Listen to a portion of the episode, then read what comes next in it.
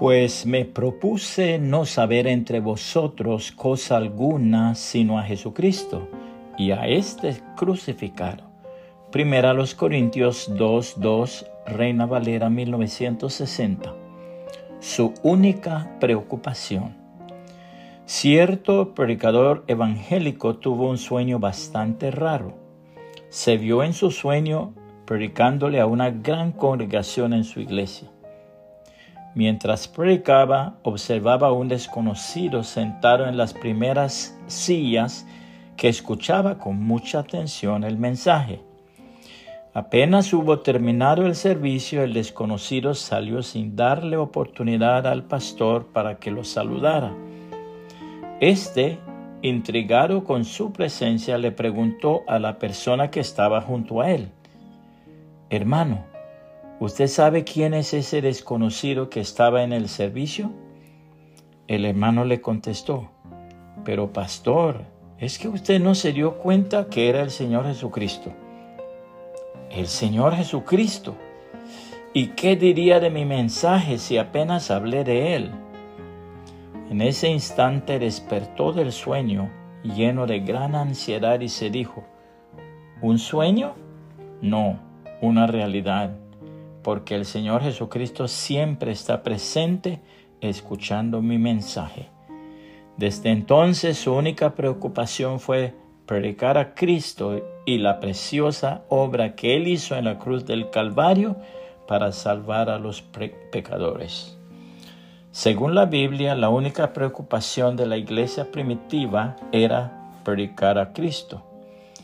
Entonces, levantándose el sumo sacerdote y todos los que estaban con él, esto es, la secta de los saduceos, se llenaron de celos y echaron mano a los apóstoles y, los pusieron en la cárcel pública. Mas un ángel del Señor, abriendo de noche las puertas de la cárcel y sacándolos, dijo, Id y puestos en pie en el templo, anunciar al pueblo todas las palabras de esta vida. Habiendo oído esto, entraron de mañana en el templo y enseñaban. Entre tanto vinieron el sumo sacerdote y los que estaban con él, y convocaron al concilio y a todos los ancianos de los hijos de Israel, y enviaron a la cárcel para que fuesen traídos.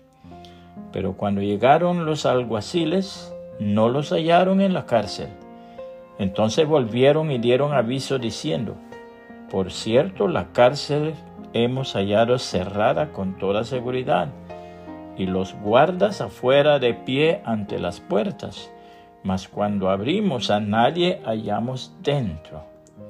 Cuando oyeron estas palabras el sumo sacerdote y el jefe de la guardia del templo y los principales sacerdotes dudaban en qué vendría a parar aquello. Pero bien, viniendo uno les dio esta noticia. He aquí los varones que pusisteis en la cárcel están en el templo y enseñan al pueblo. Entonces fue el jefe de la guardia con los alguaciles y los trajo sin violencia porque temían ser apedreados por el pueblo. Cuando los trajeron los presentaron en el concilio y el sumo sacerdote les preguntó diciendo, ¿Nos mandamos estrictamente que no enseñaseis en ese nombre? Y ahora habéis llenado a Jerusalén de vuestra doctrina y queréis echar sobre nosotros la sangre de ese hombre. Respondiendo Pedro y los apóstoles dijeron, es necesario obedecer a Dios antes que a los hombres.